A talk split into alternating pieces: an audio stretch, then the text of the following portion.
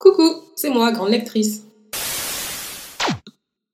Coucou les amis, c'est bientôt les vacances, alors je vous propose trois livres qui vont nous permettre de voyager par procuration.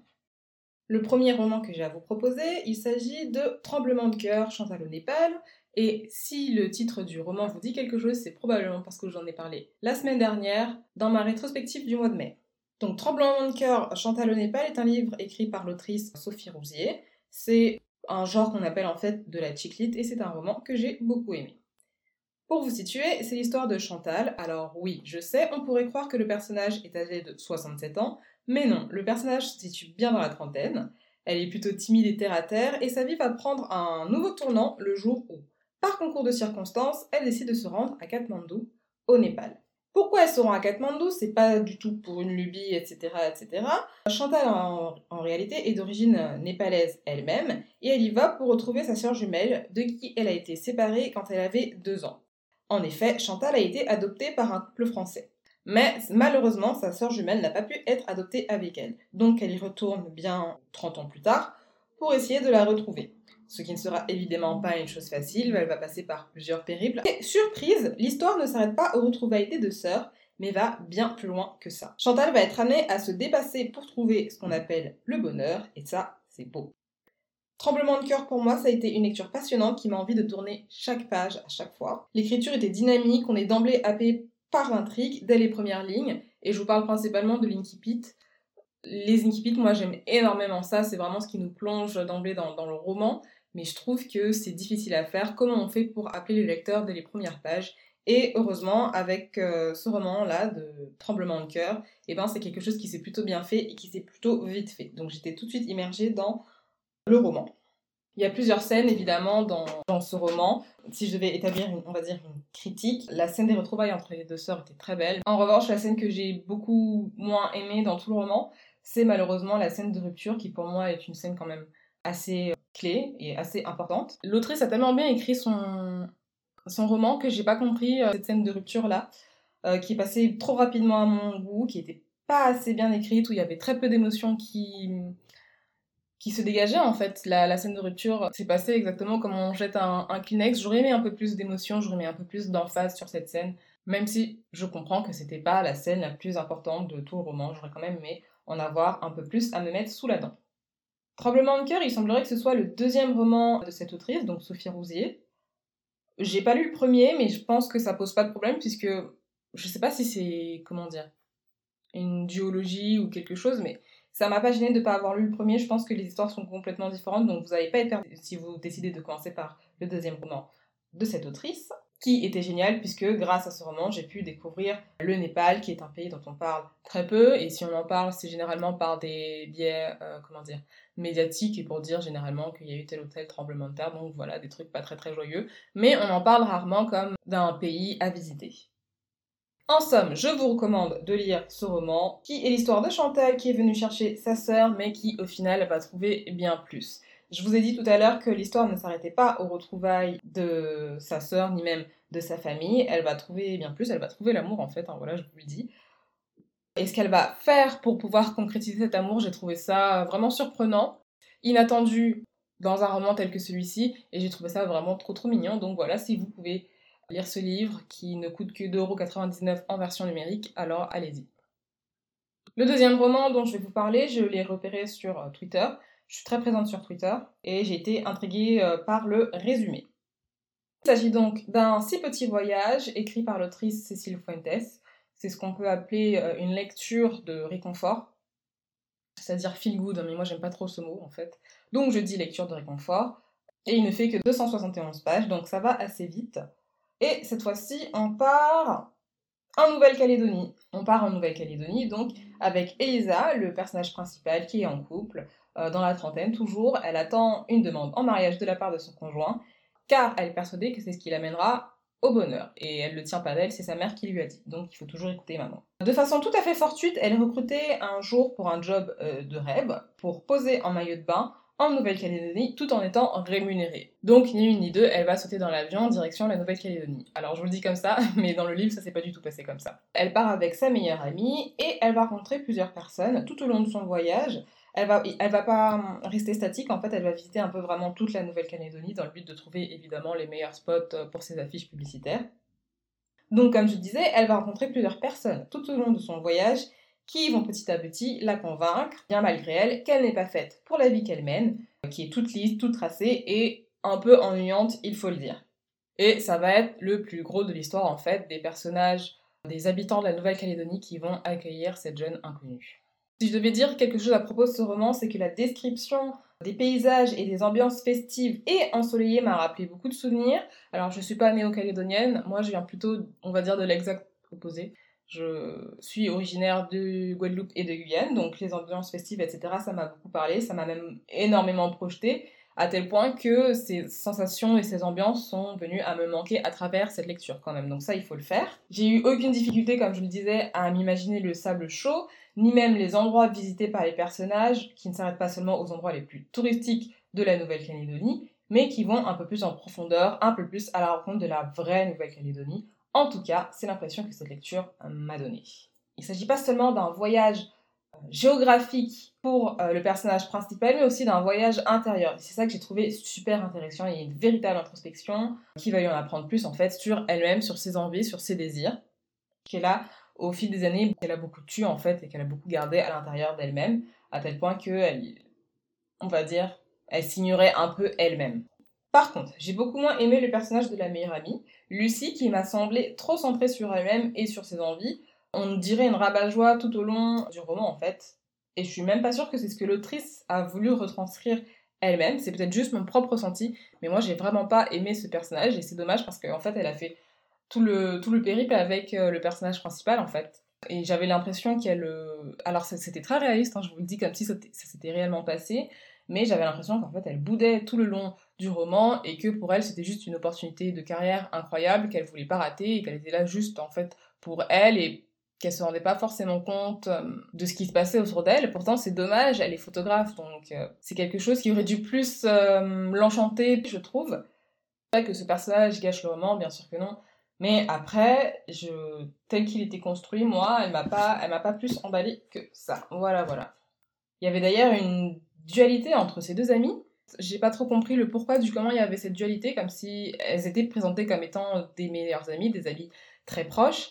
Mais une fois qu'on est dans le voyage, on se demande pourquoi et elles ont pas tant de points en commun que ça. Ça, c'était très important à, à, explorer et je trouve que c'est un peu passé malheureusement à la trappe.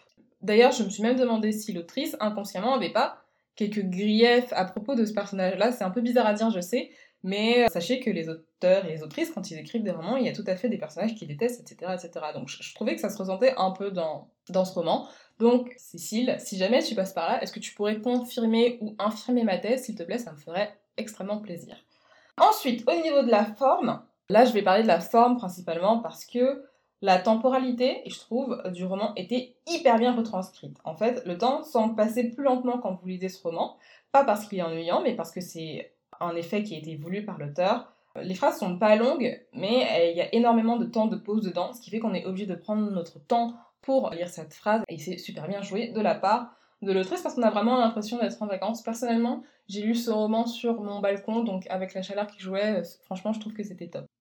Et on revient aussi sur les personnages, parce que j'ai complètement oublié de vous dire que j'ai pas non plus compris la relation entre la mère et la fille. J'avais l'impression qu'il y avait beaucoup de non-dits et de secrets. Alors oui, bien sûr, il s'est passé quelque chose qui va nous être expliqué après en profondeur dans le roman, ça, il n'y a pas de souci là-dessus. Mais je trouve que la relation n'était pas assez développée à mon goût. J'avais l'impression que la maman était un peu, comment dire, un poids sur les épaules de sa fille, et j'ai pas nécessairement compris pourquoi je trouve que c'était vraiment pas assez développé. Voilà, je, ne saurais pas quoi dire de plus sans, vous spoiler, mais j'aurais aimé un peu en savoir plus sur euh, cette relation, qui m'apparaissait pas en fait une relation euh, typique euh, mère-fille.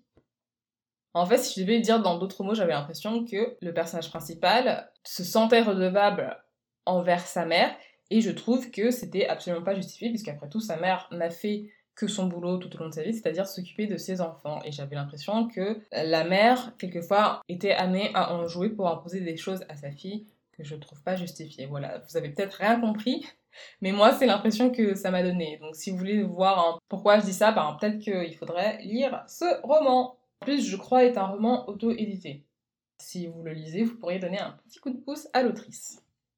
Et enfin, le troisième roman que j'ai lu se nomme Un cheveu sur le cœur et il a été écrit par Jean Bartha Buru. Je pense que c'est comme ça qu'on le prononce. J'étais hyper emballée par ce livre et je crois que ça s'est pas du tout retranscrit par mes notes parce que j'ai l'impression qu'elles sont un peu vides là. Euh, alors comment on va faire? Ben, Je vais vous le résumer. Donc, Un cheveu sur le cœur, c'est un roman chrétien, je vous le dis d'office. Il ne s'agit pas de faire du prosélytisme, loin de là. Mais euh, je ne sais pas si vous le savez, moi je suis chrétienne et ma foi c'est quelque chose qui me tient énormément à cœur et forcément j'ai aussi parfois envie que ça se retrouve euh, dans mes lectures.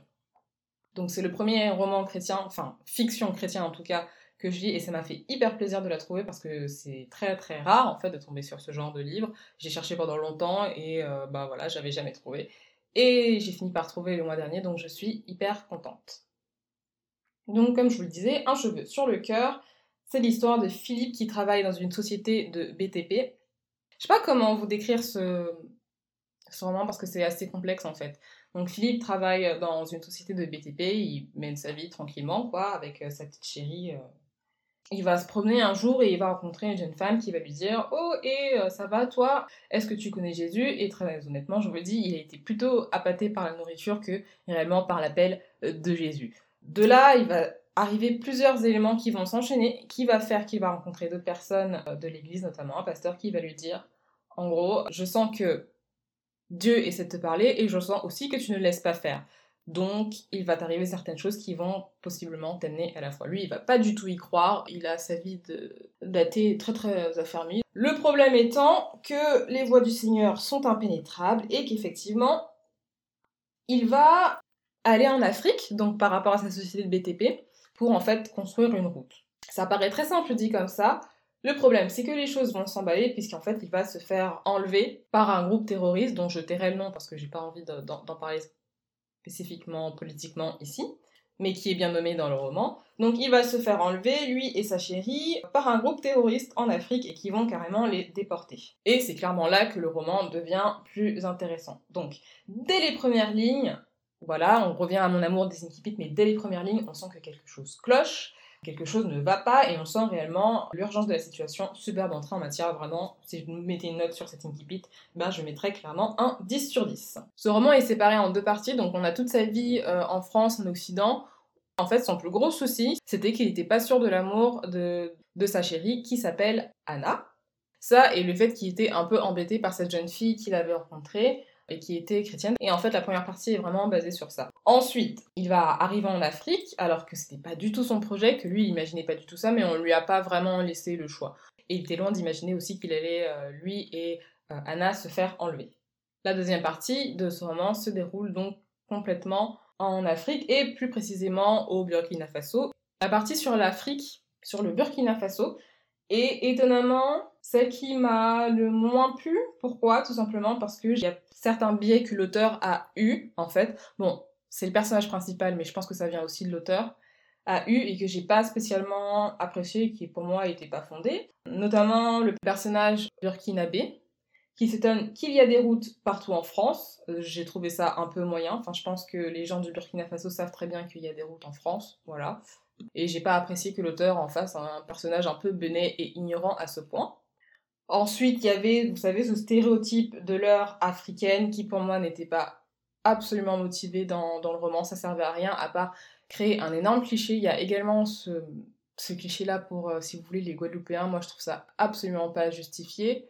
Et également le personnage dont je vous parlais tout à l'heure, vous savez, celui qu'on veut faire passer un peu pour un simple d'esprit, vous savez, celui qui est un peu bête mais qu'on aime bien après tout, qui s'étonnait également que la dot était inexistante en France et qui se dit ah oui, bon, combien elle coûte cette madame, etc. Bon, je trouvais ça un peu limite. La dot c'est culturel, ben, certains pays l'ont, certains l'ont pas, et voilà, ça s'arrête là, mais il n'y a pas à polémiquer euh, là-dessus et à dire ah bah tiens, c'est bizarre, toi tu payes pas ta femme. Enfin, je pense que le rayonnement occidental a été tel à un moment donné que les, personnes qui vivent en Afrique savent que la dot n'existe pas euh, fondamentalement dans tous les pays. Donc ça, c'est pour les principales choses qui m'ont un peu déplu le long du roman. C'est dommage qu'il y ait vraiment toujours ces biais-là, euh, et j'aurais aimé qu'on en parle un peu de l'Afrique, si vous voulez, de façon un peu plus euh, positive, tout simplement. Il y a évidemment d'autres trucs qui m'ont pas trop trop plu, mais après, on n'est pas là pour faire un, peu une critique stricte et rigoureuse de ce roman, que par ailleurs j'ai beaucoup aimé, je tiens à le rappeler. Et donc du coup, si vous voulez, on revient à l'histoire, tout simplement pour vous dire que euh, l'élément déclencheur, il y a plusieurs éléments déclencheurs évidemment dans ce roman, mais l'élément déclencheur fondamental qui va faire qu'ils vont être enlevés, etc., arrive très très longtemps après le début du roman. En fait, à plus de la moitié. Bon, je vous le dis, moi j'étais clairement à 60% du roman, et c'était pas une mauvaise chose en soi. Parce qu'après, ils vont être réellement en captivité, mais vraiment en captivité, euh, donc ils, sont, ils ont été capturés par des terroristes, donc ils sont dans une espèce de. Je, sais pas, dans une pièce en fait, avec très peu de très peu d'air. En plus, il fait très chaud puisqu'ils sont dans. En fait, ils ont été capturés dans le désert. Donc, il fait très chaud. Ils n'ont pas beaucoup à boire, etc. Cette partie est vraiment très décousue. Je suis désolée parce que je viens de me rendre compte que j'ai pas fait mon travail comme il faut et que j'ai pas pris de notes. Donc voilà. La partie de la captivité est sans aucun doute la partie la plus dure de ce roman très bien décrite et assez angoissante. En fait, on vit toutes les angoisses avec les personnages qui ne savent pas quand est-ce qu'ils vont pouvoir rentrer. Surtout qu'en fait, à un moment donné, ils vont être séparés. Je trouvais ça très réaliste et je vous assure que j'ai eu un coup au cœur quand Philippe et Anna ont dû se séparer. Nous on reste avec Philippe tout le long du roman donc on sait pas du tout ce qui se passe, on sait pas si Anna elle est morte. Et lui ben à un moment donné il va se retrouver mais vraiment tout seul dans cette pièce, il est resté six mois. Tu sais pas où sont passés les autres qui étaient avec toi, tu sais pas s'ils sont morts, tu sais pas s'ils ont été libérés, et tu vois, tu attends d'être libéré. Vraiment, l'ambiance à ce moment-là précis du roman était euh, suffocante et c'était vraiment un coup de génie. Moi j'ai vraiment beaucoup aimé cette partie qui avait un contraste en fait saisissant avec la première partie du roman où comme je vous l'ai dit le premier souci de Philippe c'était que il aurait aimé que Anna lui montre un peu plus d'amour. Le roman en fait est construit de tel qu'il y a un contraste en fait avec Linky Pit où en fait il est déjà dans l'urgence de la situation, il est déjà enfermé en fait et euh, quelques pages d'après, en fait, il est en train de se promener et du coup, on se dit, mais qu'est-ce que c'est que ces premières pages que j'ai lues alors que là, tout va bien? Enfin, vraiment, c'était un roman superbement bien écrit. Je sais pas quoi vous dire, par pitié, lisez-le. Alors évidemment, je sais que j'ai été censée parler de voyage. Bon, Philippe va quand même euh, voyager jusqu'au Burkina Faso. Après, c'est pas un voyage en tant que tel, lui qui s'est fait kidnapper. Mais je pensais quand même que c'était intéressant de le faire rentrer dans cette catégorie. Voilà, voilà. Donc si jamais ce roman vous intéresse, il est disponible sur Amazon. Pareil, il se lit assez rapidement. Il fait à peu près 400 pages et ma Kindle m'a dit qu'il fallait à peu près 4-5 euh, heures pour en venir à vous. Donc c'est pas excessif non plus. Je vous le recommande fortement. En résumé, j'étais hyper contente de lire ces trois lectures qui sont toutes différentes chacune des autres et qui ont un truc à apporter chacune d'entre elles. J'étais contente notamment parce que ça m'a permis de voyager dans des lieux atypique, je sais qu'on devrait pas dire ça, mais dans des lieux atypiques, dans le sens où, euh, voilà, c'était pas le Royaume-Uni, c'était pas les USA, c'était pas la France, et on allait dans des endroits qu'on avait un peu moins l'habitude d'entendre parler en littérature. Et ça m'a fait un bien fou.